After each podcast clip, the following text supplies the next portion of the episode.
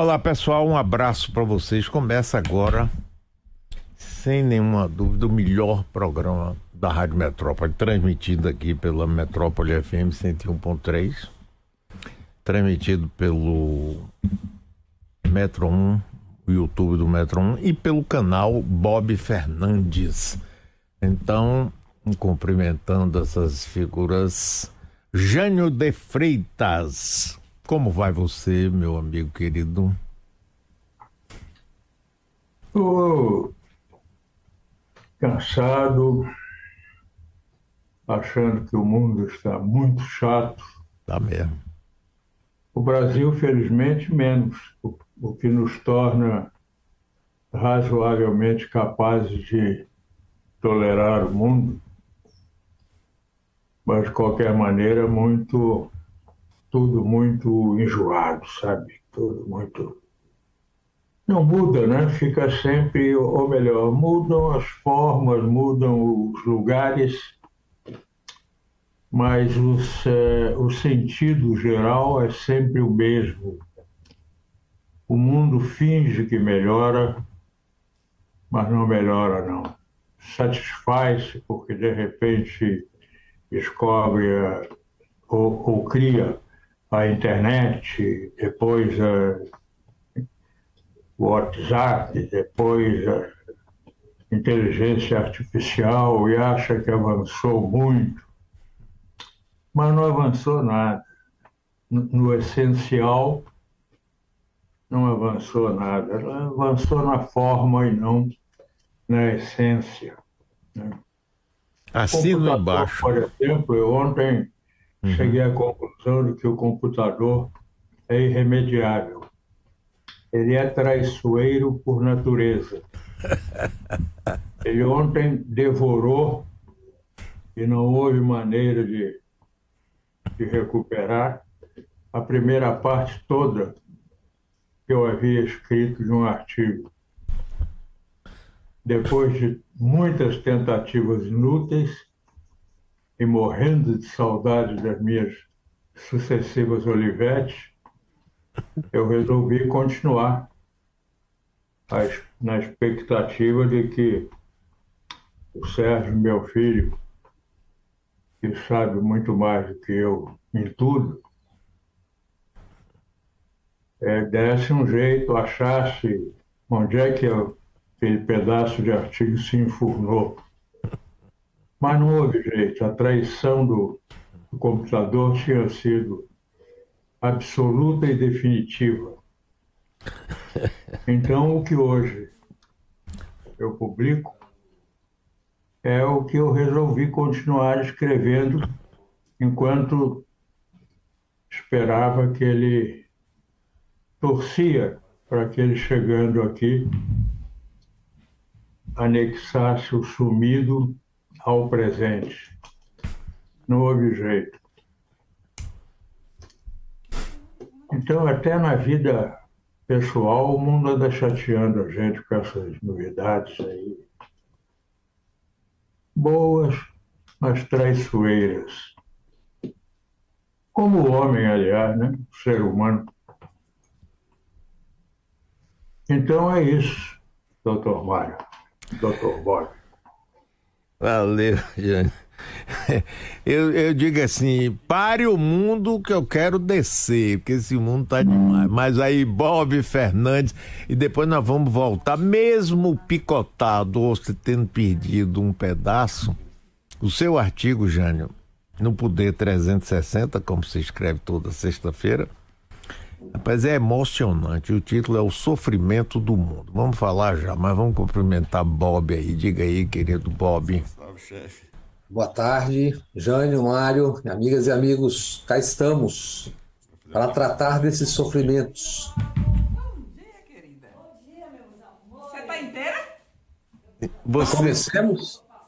Quantos programas já, gravou, já fez ou gravou hoje? Já fiz dois. Ô, Mário. Do outro estúdio, talvez? Mário, entrou alguém no estúdio aí? Aqui não. Foi lá em algum lugar aí. É, é, por idade, bota aí de novo pra gente ver. Houve algum problema aí no computador? Travou, foi? Tá vazando um áudio, mas Léo já foi resolver. O áudio do, do Estúdio 2. Tá valendo? Tá, tá valendo, Bob. Então vamos começar? Vamos, vamos. Por favor. Bem, nas últimas, nos últimos dias foi aba- abafada, contida uma crise diplomática, porque não interessava ao governo do Brasil ampliá-la enquanto os 34 brasileiros retidos ali na fronteira de Gaza com o Egito não tivessem autorização para sair, coisa que foi dada, devem estar saindo hoje e devem estar chegando no domingo. Não fosse essa retenção já quase, quase um mês, já teria havido uma convocação do embaixador de Israel no Brasil para um protesto formal ou mesmo a retirada do embaixador do Brasil em Israel. É, concluída essa retirada, suponho que algum gesto pode haver, pelo menos a informação que eu tenho. Sinais disso a gente teve, acho que hoje de manhã, na Globo News, o, o chanceler Mauro Vieira disse: Eu não converso com o embaixador do Brasil, Israel no Brasil, eu converso com o chefe dele, que é o ministro das Relações Exteriores. E ontem, de Paris, o assessor especial da presidência, principalmente para assuntos dessa área diplomática e política externa, Celso Amorim, pela primeira vez usou uma palavra chamada genocídio, referindo-se a Gaza. Isso por conta de fatos e frases dos últimos dias.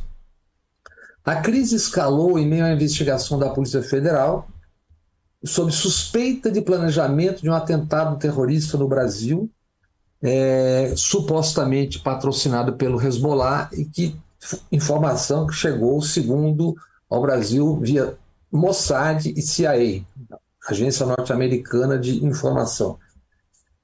Primeiro, a estranhar, o governo de Israel e o Mossad tornaram essa informação pública uma coisa que é de se estranhar, porque o serviço secreto israelense, o, o, Mossad, tem, é lendário por sua discrição e eficiência. Então, tornar pública essa informação, essa investigação é algo muito estranho. A crise se complicou mais ainda quando o embaixador de Israel no Brasil, Daniel Zonshine, creio que se pronuncia assim, Daniel Zonshine, disse sobre a suposta presença do Hezbollah no Brasil. Aspas, se escolherem, se escolheram o Brasil é porque tem quem ajuda. Se escolherem o Brasil, se, se o Hezbollah escolher o Brasil é porque tem quem ajuda. Em nota oficial, a Polícia Federal, o diretor da polícia e o, e o ministro da Justiça, Dino, refutaram a, a, a frase, o Dino chutou o balde no limite. Essa frase é de uma grosseria inaceitável, é uma frase estúpida, que é inaceitável na relação entre dois países. Para começar, aí tem excesso de bílis e escassez de inteligência, que se fosse usar o que na diplomacia se chama -se de reciprocidade diplomática, se poderia dizer o seguinte: bem, se estão aqui porque tiveram ajuda, quando o Hamas atacou, alguém ajudou? A frase do, do embaixador abre espaço para uma grosseria semelhante. A frase lançou mais sombra ainda, até ontem, quando se tomou a decisão, sobre o porquê dos 34 brasileiros continuarem refugi refugiados na, na fronteira sem ter autorização para sair. E isso su, sus, levanta a suspeita de que isso tem a ver com as ações do Brasil não só na ONU, mas de uma maneira geral, o Itamaraty, nas suas ações diplomáticas desde o início do governo, a gente suspeita disso porque não por acaso vozes da extrema-direita e dos institutos dito liberais nas emissoras de televisão e jornais brasileiros seguem atacando o Itamaraty e o governo brasileiro a todo momento por conta da sua ação nessa, nessa crise diante da guerra. Vamos lá. O BRICS, que tem a Dilma como presidente, na reunião de setembro, já se aventou a entrada de novos parceiros no, no GRIPS, entre eles Argentina, Egito, Arábia Saudita e Irã, entre eles. Outras dezenas estão na lista. O Hezbollah defende, depende totalmente e é da esfera de influência do Irã, que já está se tornando BRICS. Portanto, isso é tudo muito estranho e é preciso que a Polícia Federal esclareça isso a fundo. Não é possível dizer o que foi nem o que não foi, e é tudo especulação por enquanto. Você tenha dois presos, um deles dizendo que foi recrutado para fazer uma ação terrorista, um atentado no Brasil. É evidente que crescendo o BRICS, que já tinha Brasil, Rússia, Índia, China e Estados Unidos, isso é a formatação claríssima de um contraponto à liderança mundial tradicional de até então, queiram ou não queiram.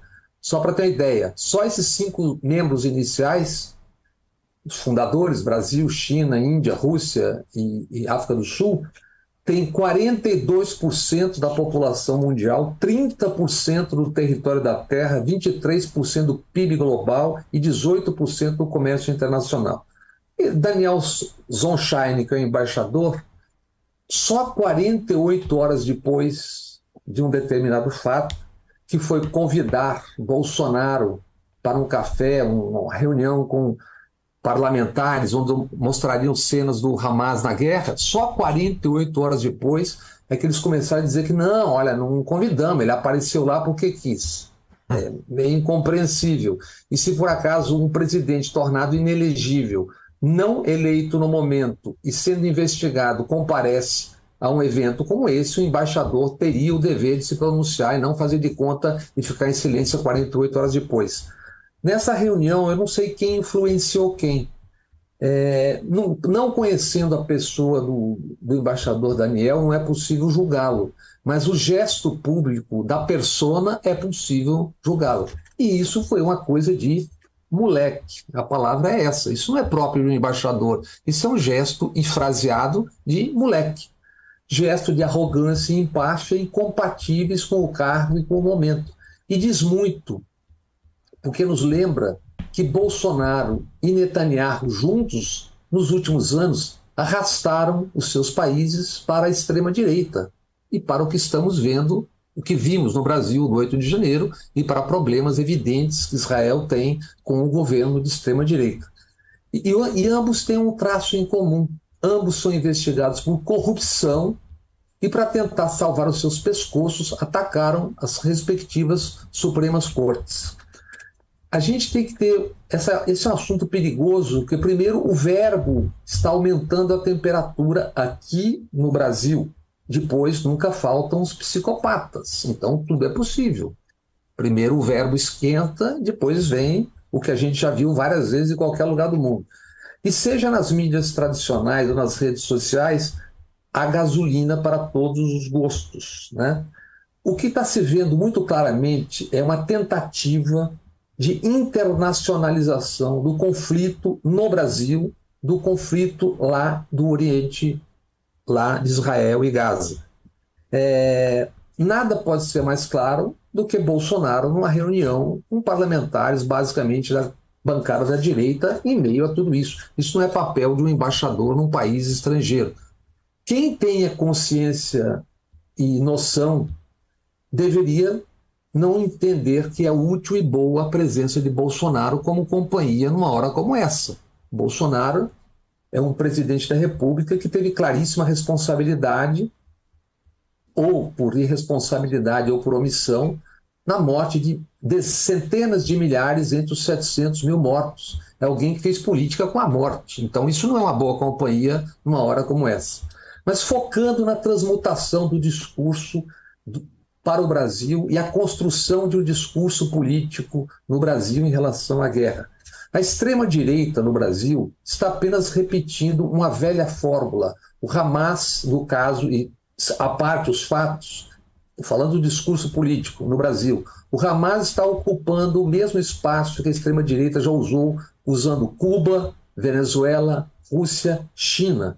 E apelando, é o apelo ao medo e à irracionalidade como faz quando trata de temas como droga, por exemplo, ou homossexualidade, sexualidade, é o mesmo jogo de sempre. E basta ver onde está o rebotalho do Congresso, com quem está o rebotalho do Congresso, dando espetáculo na cama todo dia, Abílio, Zambelli, aquela caquerada toda está desse lado. É, agora, para quem quiser ter uma, uma visão impressionante da questão do ponto de vista interno de Israel, eu volto daqui a pouco falando sobre um filme que eu assisti ontem à noite, O Último Dia de Isaac Rabin. Daqui a pouco eu volto ao tema, queridos. Jânio, voltando aqui, está é, é, tá tudo relacionado aqui ao seu artigo hoje. Você começa assim: a prisão de dois brasileiros citados como preparadores de um ato terrorista do Hezbollah no Brasil é talvez uma tentativa de comprometer o país. Não se sabe em que, o que é ainda mais intrigante, porque a denúncia, como o Bob falou, veio do CIA e do Mossad, agência de inteligência israelita. Diga aí, é, é, Jânio, é, é, isso aí, essa visão sua aí sobre essa denúncia, sobre essa tentativa de in, incluir o Brasil nessa conversa. Olha, a mim parece tudo muito esquisito, para não dizer suspeito, porque é evidente o incômodo, a insatisfação do, de Israel, dos Estados Unidos e de outros com a demonstração de soberania do Brasil. O Brasil não embarcou em nenhuma das posições que eh, se contradizem no Oriente, no Oriente Médio. O Brasil ficou de fora e para entrar com uma proposta muito sensata, muito racional, que acabou pegando, embora na ocasião da, da sua apresentação fosse aprovada por 12 dos 15 votos do Conselho de Segurança da ONU, com duas abstenções e um voto com poder de veto, que foi exatamente o do governo americano, o do governo democrata, entre aspas, de Biden. Essa proposta consistia na realização não de trégua paralisação total das atividades de ambas as partes, porque isso não seria aceito por Israel e provavelmente também não pelo Hamas. Também não propunham cessar-fogo, isso então seria mais inviável ainda. Mas levava a ideia brilhante de pausas, pequenas pausas que as duas partes poderiam perfeitamente aceitar, porque essas pausas em nada as prejudicaria, não precisariam sair do, dos postos que já detêm, dos uh, esconderijos onde estão, nada disso. A situação não mudava, simplesmente se esterilizava, se, se paralisava numa pausa de pouco tempo, pausa mesmo, para entrada e saída não só de reféns, mas de remédios já muito carentes na área, na faixa de Gaza, de alimentos, de água, de água. Incrível que falte água, que a água seja e falte, porque seja negada e de combustível essa, essa posição do Brasil não, não pode satisfazer. A soberania de um país não satisfaz a nenhum país poderoso, ou, ou supostamente, idealmente poderoso. Essa posição brasileira é incômoda. E a ela eu atribuo, esperando não estar muito errado, a atitude de Israel, porque é de Israel, não é do Hamas e não é da, de nenhuma outra força, do Egito, por exemplo, o impedimento de embarque de brasileiros, a exclusão dos grupos de brasileiros dos contingentes, pequenos contingentes de embarque de Gaza para os seus respectivos países, passando pelo Egito. Essa, essa hostilidade, esse ato hostil é gratuito. Nasce de uma insatisfação, de uma inaceitação de algo que Israel não tem, que é o exercício da sua plena soberania. Agora mesmo está concedendo quatro horas de paralisação das atividades a cada dia por pressão dos Estados Unidos. Israel não pode contestar os Estados Unidos. O Brasil já pode outra vez. E está fazendo isso. Essa, essa reação, por exemplo, manifestada, por exemplo, exposta, por exemplo, por esse, por esse suposto embaixador de Israel aqui no Brasil, decorre disso. E ele se engana quando atribui a outras presenças a razão pela qual o Hezbollah, Hezbollah pode ter pensado em operar aqui no Brasil um episódio de terrorismo.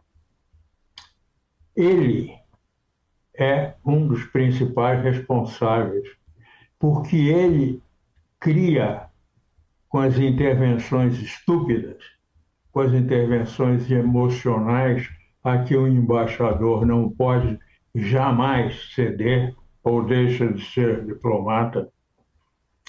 Com as intervenções dele, cria-se uma animosidade que desserve a Israel. E desservindo a Israel, Hezbollah tem todo o direito de achar que serve a ele são inimigos. Então, esse embaixador é criador, co-criador da situação que ele diz existir no Brasil favoravelmente à vinda do Hezbollah, do Hezbollah para agir aqui. Tudo pode ser resumido, a meu ver, embora o resumo seja pobre, na questão da soberania recuperada pelo Brasil e muito bem exercida, com muita sensatez, com muita inteligência,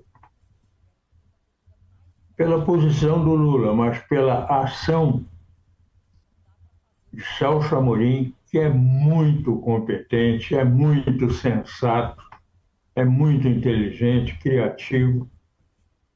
E de Mauro Vieira, quem eu não conheço pessoalmente, mas que tenho acompanhado e, e sobre o qual tenho ouvido as melhores referências.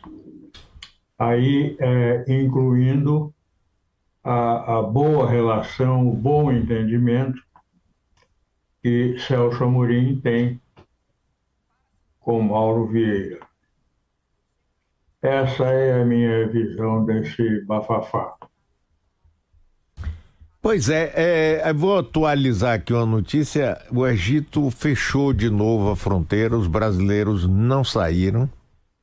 E, segundo o chanceler, não há previsão de sair. Pode ser hoje, amanhã, depois. Então, isso foi parado. Só uma outra também aqui, mas essa é local, porque é, não vai haver greve de ônibus, como estavam falando. Aliás, há dois dias atrás eu disse: nada, é tudo ensaiado, tudo acertado lá, um com o outro, lé com cré. Não quero volta, não vai ter. Mas voltemos aqui. Eu quero, eu quero ressaltar um pouco esse negócio, Jane Bob, da, dessa performance desse embaixador de Israel. Rapaz, realmente é uma coisa absolutamente inaceitável, grosseira. Aliás, para ser sincero, o anterior embaixador, rapaz, era um estrupício, como se fala. Ele, inclusive, teve um dia aqui em Salvador, eu entrevistei ele. Rapaz, o homem é de uma grossura, de uma arrogância. E na realidade, ele era muito mais um comerciante. Ele veio para aqui fazer negócios entre Israel e o Brasil. E vocês se lembram que várias vezes o ex-presidente ia para lá, almoçava, fazia feijoada lá, abraçadinho. Então, essa diplomacia israelense, aliás, a partir de um governo Netanyahu, não pode esperar coisa melhor, não é? Porra, bicho, o que, que é isso? Como é que esse homem vai. Rapaz, inaceitável. Eu, eu tô de acordo com o Bob. Eu acho que o Brasil está esperando sair nos brasileiros para poder dar um chega para lá nele, ou chamar ele para dizer assim: olha, peça para sair, ou então a gente vai expulsar você. Mas isso realmente é uma coisa absolutamente inaceitável, não é não? Agora, só, só um parênteses aí. Nessa informação que você deu sobre a nova suspensão das saídas de Gaza dos, dos estrangeiros feridos graves, não tenha dúvida de que essa decisão leva o nome do Egito, mas não é do Egito. O Egito é outro que não tem condições de soberania. É, isso é verdade tomar uma decisão dessas contra a vontade de Israel e, e do Hamas. Israel não, uh, Egito não desafiará os desejos de nenhum dos seus dois uh, associados nessa complicação da, do sai não sai de Gaza para os respectivos países. Isso é coisa traçada em Tel Aviv hum. com extensão de Washington. Mário. Bem, diga, Bob. Eu quero voltar agora para a gente. Eu estou recomendando um filme para que se compreenda. Sim, fale aí, fale aí. Para que se compreenda a ascensão da extrema-direita em Israel. Esse documentário chama-se O Último Dia de Itzhak Rabin. E antes que desqualifiquem, é um documentário dirigido pelo cineasta Amos Gattai, que lutou na guerra do Yom Kippur em 1973.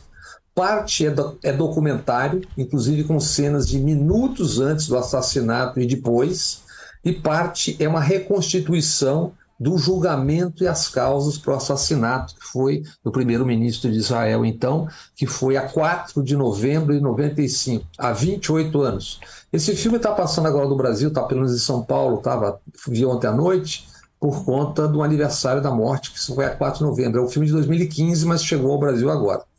Tem falas de Netanyahu e comícios de Netanyahu à época, na rua, nas ruas. Ele então era o líder do partido Likud. Nas falas filmadas, gravadas, o hoje primeiro-ministro atiça nas ruas o ódio que levaria ao assassinato. No momento, ele diz, posicionando-se contra o acordo de Oslo que impedia a extensão de assentamentos, porque se pretendia criar o país da Palestina, dois países, etc., assunto já conhecido. Mas diz a época Netanyahu, contra o acordo de Oslo, estamos lutando não por uma falsa paz, mas pela expansão dos assentamentos judaicos, pela imigração judaica sionista, não para que volte a lei palestina. O filme mostra a construção, os discursos, uma coisa absolutamente, para quem não conhece profundamente, é muito, muito, ensina muito. Nesses comícios, com imagem e som, extremistas pregam, pregavam a morte de Isaac Rabin. Isso antes do assassinato e depois do acordo de Oslo. Shimon Peres, antecessor e sucessor de Rabin e depois presidente de Israel, conta no filme que cuspiam em Rabin nas ruas e o chamavam de nazista. Cenas filmadas. Isso por ele ter assinado o acordo de paz, que prometia paz e um país também para os palestinos. Rabin foi morto por Igal Amir, um jovem fanatizado por religiosos da extrema-direita de Israel. O processo que investigou o assassinato, isso está dito claramente no filme todo, não pôde, por lei, investigar razões e motivações políticas e religiosas. Não podia por lei. Por quê? Tem uma cena que é muito clara isso. Porque a oposição a Rabin no parlamento e no poder estava em ascensão. Sete meses depois da morte de Isaac Rabin, Netanyahu se tornou primeiro-ministro de Israel pela primeira vez. Ao final, o presidente do comitê de investigação escreve isso, que eles foram proibidos por lei de investigar motivos políticos, sociais e culturais que levaram ao assassinato na sociedade de Israel, então, e termina prevendo: Israel nunca mais será a mesma. Então, eu acho que esse filme, o Hamas, a gente sabe o que, que é, a gente sabe quem, como é financiado, como é que funciona, os seus motivos. Muita gente não conhece com profundidade o que levou Israel a um governo de extrema-direita com Netanyahu, tendo a história que tem, tendo uma sociedade heterogênea, diversa como tem, etc. Então, acho que esse é um filme muito importante. E só para encerrar essa questão do Hezbollah, gente, é isso aqui, ó, que eu fiz há, há 20 anos, é, era um então recém-saído diretor do FBI no Brasil, Carlos Costa. Ele conta nessa entrevista, porque esse assunto Hamas no Brasil é absolutamente recorrente. Há 20 anos, três anos depois do 11 de setembro nos Estados Unidos, ele conta que foi ao, à Tríplice Fronteira investigar. À época, eles encontraram lá o quê? De, segundo ele, não havia célula terrorista, mas os atentados na Argentina tinham sido tramados exatamente na Tríplice Fronteira. Isso ele disse, o, diretor do, do FBI no Brasil. Houve depois, em 2018, se encontraram um, um, alguém do Hezbollah foi preso ali na região, um cidadão chamado Barak do Hezbollah. Mas o que o então diretor do FBI no Brasil disse há 20 anos é o seguinte: o que você tem ali é gente mandando dinheiro para essas organizações de todos os lados, mandam como se fosse para o hospital, etc. Mas à época o FBI e também a CIA, segundo é, Carlos Costa, investigaram e nada encontraram. Isso passado 20 anos. Então é, é óbvio que isso tem que ser investigado profundamente agora. Agora, o Carlos Costa disse também uma coisa muito importante na época para mim, sobre falando sobre os serviços CIA, FBI, IDEA, etc. Ele falou Bob, você precisa entender o seguinte: todo ano, todos os anos, nós disputamos o orçamento no Congresso. Então, quando não existe o inimigo, a gente precisa inventar, porque o que está em jogo são os nossos empregos. Palavras do ex-diretor do FBI no Brasil por quase quatro anos. É isso. A humanidade está muito mal frequentada, né, Jânio? É, ela está mal composta, né?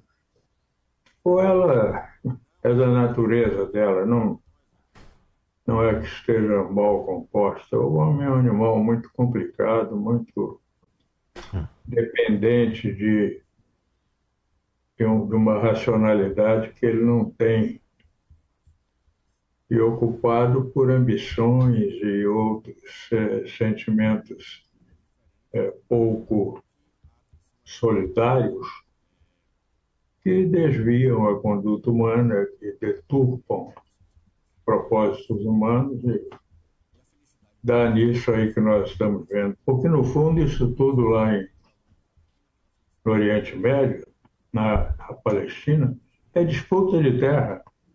É o sonho do grande Israel, que é um, um projeto não é novo, é um projeto israelita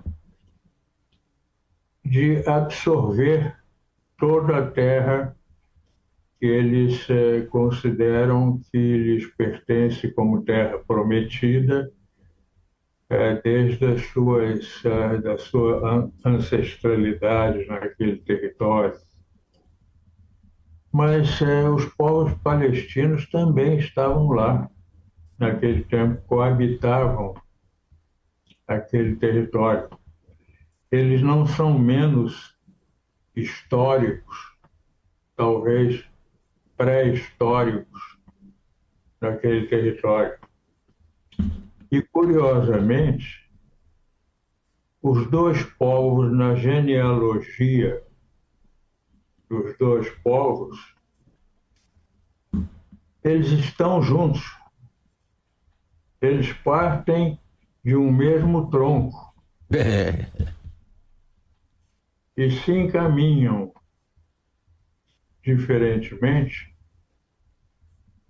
em parte pela, pela posse de terra, pela, pela ambição de mais e mais terra, de, de domínio sobre a terra que habitam, e em parte por questões religiosas em que os hebreus se anteciparam aos palestinos, aos, aos árabes da região, desenvolvendo a região monoteísta, que é o judaísmo. Enquanto os árabes esperaram ainda séculos e séculos para a, a, para a formulação de ideias religiosas que vieram a constituir o islamismo, o maometismo, a vida, pensamento muçulmano, enfim. Mas os dois estão lá na origem. Não, não eram inimigos, eram convivas. Então, a, a, a reivindicação histórica, quase paleontológica de Israel sobre o território, é também um direito dos palestinos, com a diferença fundamental de que aos modernos que controlavam a ONU, a ONU reconheceram a, a reivindicação israelense como legítima, mas é, apenas deram assim como uma colher de chá uma aceitação também dos palestinos no mesmo território, mas divididos em duas porções pequenas e não comunicáveis entre si. Por via de garantia, cada um ficou teve que ficar na sua e Israel passando no meio. Então você vê que há uma não declarada conspiração já histórica contra a solução racional, inteligente, humana, viável no Oriente Médio, particularmente naquela região de Palestina e vizinhanças. Isso é obra de ocidentais é, europeus e americanos, com grande participação dos europeus no início, eram os principais interessados naquela região, do, dominavam tudo aquilo ali, e logo também, por motivos estratégicos, entre aspas, com a influência americana. Essa, essa questão da grande Israel misturada à religião é muitíssimo bem tratada nesse documentário do cineasta, do cineasta israelense Amos Gattai. Muito com, com discursos, reuniões, com tudo. tudo. Isso está presente o tempo todo. E Netanyahu joga com essa. Mas você está falando em relação ao filme de Isaac Rabin, o assassinato? Isso. O assassinato. O de Isaac Rabin. De Itzhak Rabin, para quem, para quem não conhece, Itzhak Rabin foi o primeiro-ministro de Israel, assinou acordos eh, de paz e de criação do Estado palestino, inclusive contra os assentamentos, e acabou sendo assassinado por um judeu israelita radical de direita durante um comício em plena, em plena praça pública.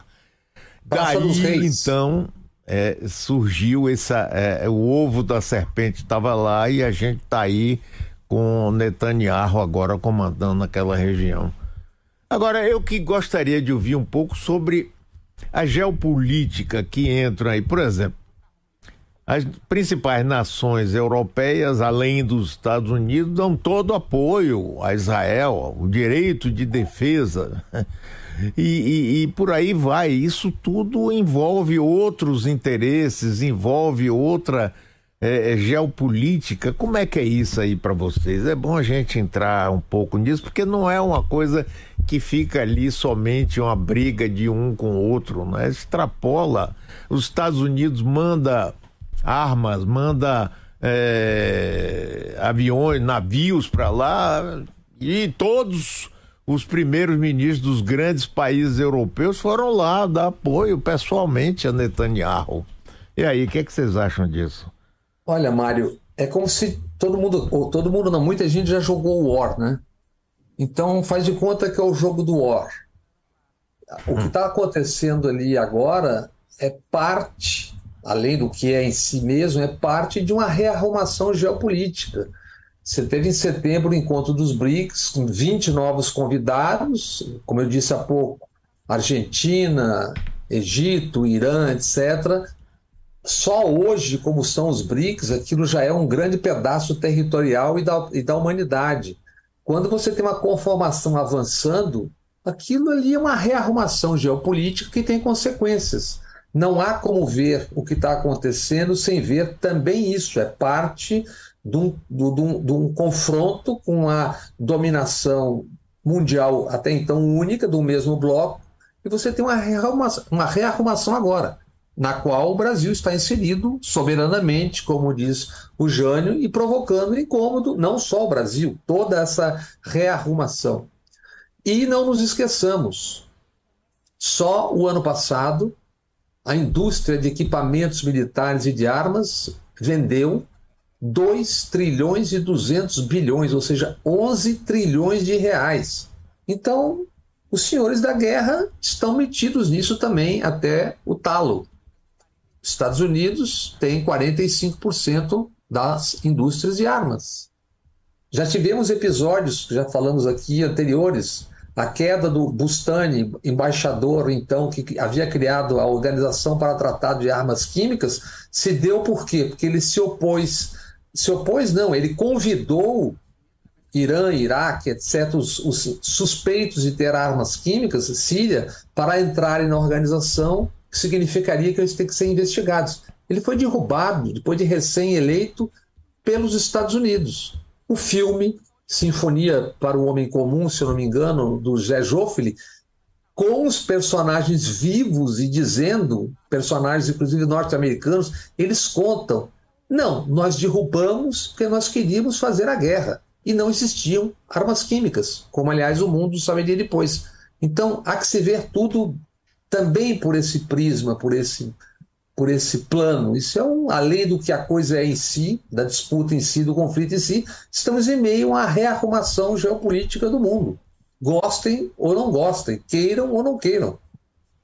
A aproximação, um mês antes da guerra histórica entre China e Rússia, a conversa dos dois líderes, e a, aquilo tem uma importância fundamental nisso tudo que está acontecendo também no mundo.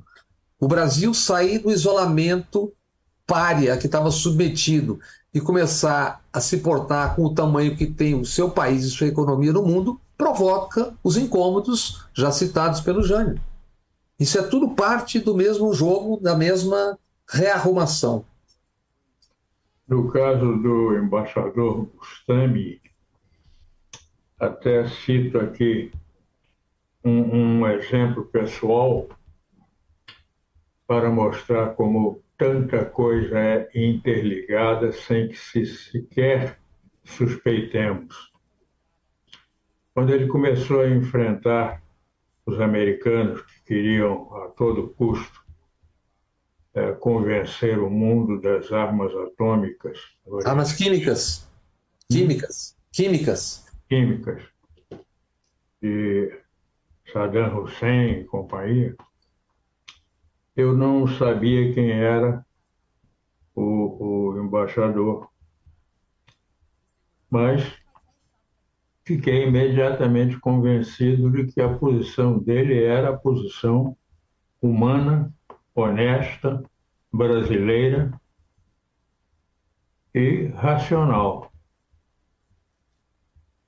Quis escrever sobre e comecei a procurar elementos para isso, onde eles certamente seriam os mais é, seguros, completos, e era relações exteriores. Podia ser presidência. E tome de tentar, e tome de tentar. E frequentemente via matérias nos outros jornais sobre esse assunto, mas é, é, dotadas de uma dubiedade, de uma dubiedade na melhor, no melhor caso, porque as entrelinhas eram é, muito contrárias ao Bustami. E foi um trabalho absolutamente frustrado o meu.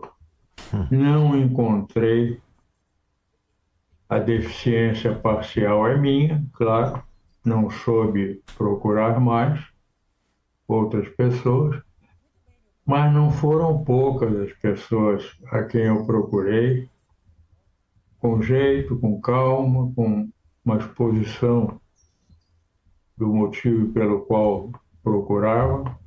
Suponho que uma exposição sensata e não encontrei ninguém disposto a ser sincero a ser é, um informante útil, valioso, no quadro do governo Fernando Henrique, que pura e simplesmente traía o embaixador Bustani para servir ao governo americano. Depois de tê-lo indicado. Indicou na expectativa de que ele seria mais um coelhinho obediente e ele se revelou apenas uma pessoa, hum. um homem sério, respeitável, reto. Mário. Quem? Então não se via. Eu tive a ideia aqui, ouvindo o Jânio falar, é, não sei se ele aceitaria, mas a gente poderia convidar o embaixador Bustani para contar essa história, o que foi a história da guerra do Iraque, e depois também a da Síria, onde houve a mesma acusação de uso de armas químicas, coisa que ele e os demais integrantes da OPAC também desmentiram e que depois ficou comprovado também. E aí, Poderia... Jânio, você acha boa ideia? Eu acho. Você, Jânio? Eu acho esplêndida. Vamos procurar isso? Vamos embora? Vou, vou tentar, assim, assim que acabarmos aqui, vamos ver se ele, se ele é um homem muito é elegante, muito discreto. Sempre. Hã? É uma pessoa a ser ouvida sempre. O filme é muito impressionante, Jânio, porque os atores norte-americanos, do Departamento de Estado, hoje aposentados, eles, o documentário, eles declaram que aquilo era tudo mentira.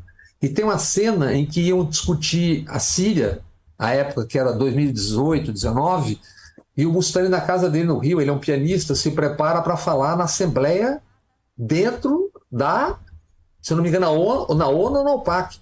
A última hora, a Inglaterra veta. Isso tudo é gravado ao vivo, porque ele não podia ter direito a falar o que ele sabia. Rapaz, uma maravilha. Essas coisas a gente tem. Que bom, que bom, Jânio, que você trouxe esse assunto aí. Vamos nessa. É faz o que tem de coisa escondida aí que é bom a gente revelar, não é? Agora, ô Jânio, como consequência disso, aliás, estava mais do que na cara, a gente vê o antissemitismo crescendo E aí, uma coisa é o governo do Estado de Israel, outra coisa é o judeu. Eu mesmo sou judeu, sou contra Netanyahu, acho essa ação do governo de Israel abominável sob qualquer aspecto. Não tem conversa. Mas basta você ser judeu que você sabe que já existe secularmente um antissemitismo. E um tipo de atitude dessa, da arrogância, da prepotência, da violência, é? da falta de respeito rapaz, com o ser humano, só faz rebater em todos os judeus de todo o mundo. O que, é que vocês acham disso? É, é fatal, porque um sujeito como, como Netanyahu e seus antecessores, quando fala ao mundo, é a voz de Israel. Ele inclusive é substituído no noticiário pelo próprio nome do país. Israel acha que é. foi o Netanyahu que achou que, ou o governo dele acha que.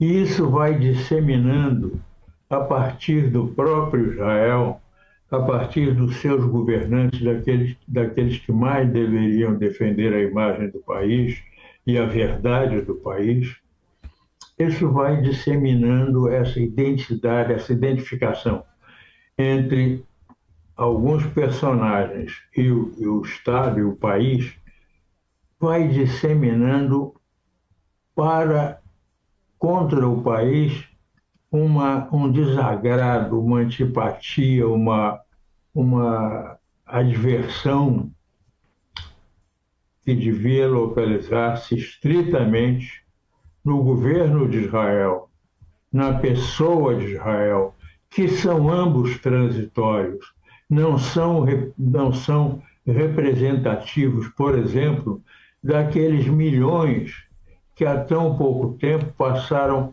nove meses, nove meses, se manifestando nas ruas de Israel contra a polícia, Isso. contra a violência da polícia, contra o exército, para que uh, Netanyahu fosse destituído e uh, anulados os seus propósitos, as suas artimanhas para modificar o sistema judicial Israel de maneira a livrá-lo dos processos de corrupção que ele tem e dos quais eu espero que ainda não esteja devidamente, indevidamente liberado.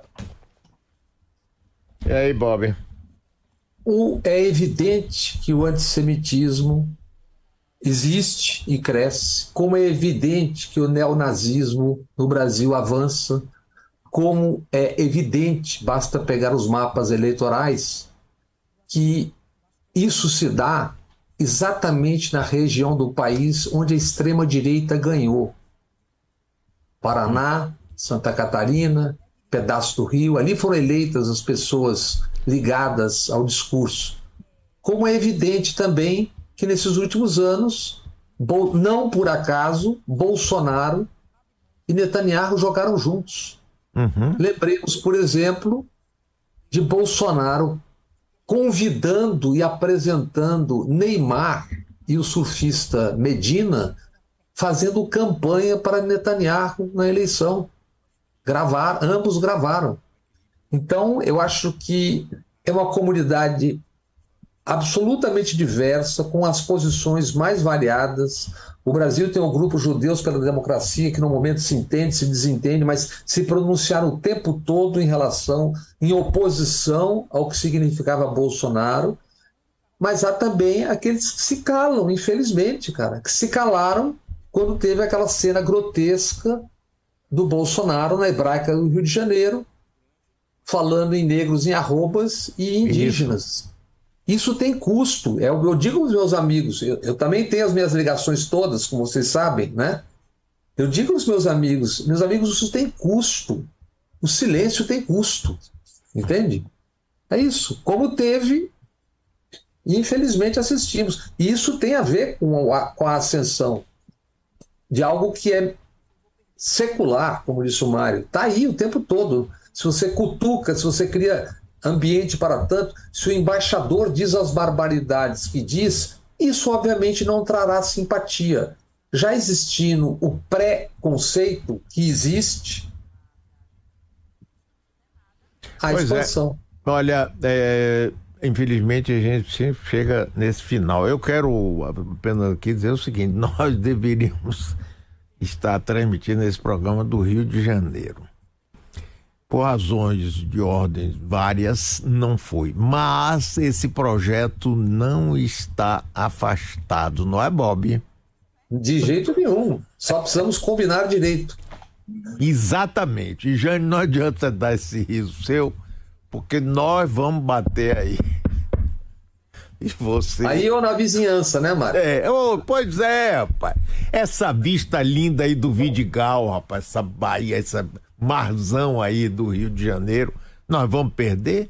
E a companhia de Jane, pessoalmente, ah, de jeito nenhum. Não adianta, Jane, nós vamos bater aí. Pode esperar, gente. Um abraço pra você. Diga aí, Jane. Um abraço para você também. Admiro a sua convicção. Não a ponho em dúvida. Fico numa posição tipicamente brasileira no momento, esperando os acontecimentos. E digo a vocês que, se isso acontecer, será um prazer, será muito bom. Mas vocês provavelmente vão se decepcionar, porque se trata de uma casa modesta. E você, Mário, conhece. Bob ainda. Você sabe que é uma casa modesta, de gente que viveu sempre do salário, com uma prole felizmente numerosa e sem muita perspectiva econômica mais, aliás, presentemente nenhuma. Mas Não importa, nós vamos assim mesmo. Nós, nós somos teimosos, Bob e eu, não é, Bob? É, tem aquela música, né? Nós fomos e não encontramos ninguém, mas nós É. vamos encontrar. Mas nós vamos encontrar ele, vamos É fazer. isso. Vocês não Um abração. dúvida. Um abração, Jane, abraço, Mário, amigas e amigos. Que maravilha. grande abraço e admiração enorme. Mário, grande abraço, muita amizade. Demais. Coração todo com você. Pois é, pessoal. Mais uma. Vamos embora.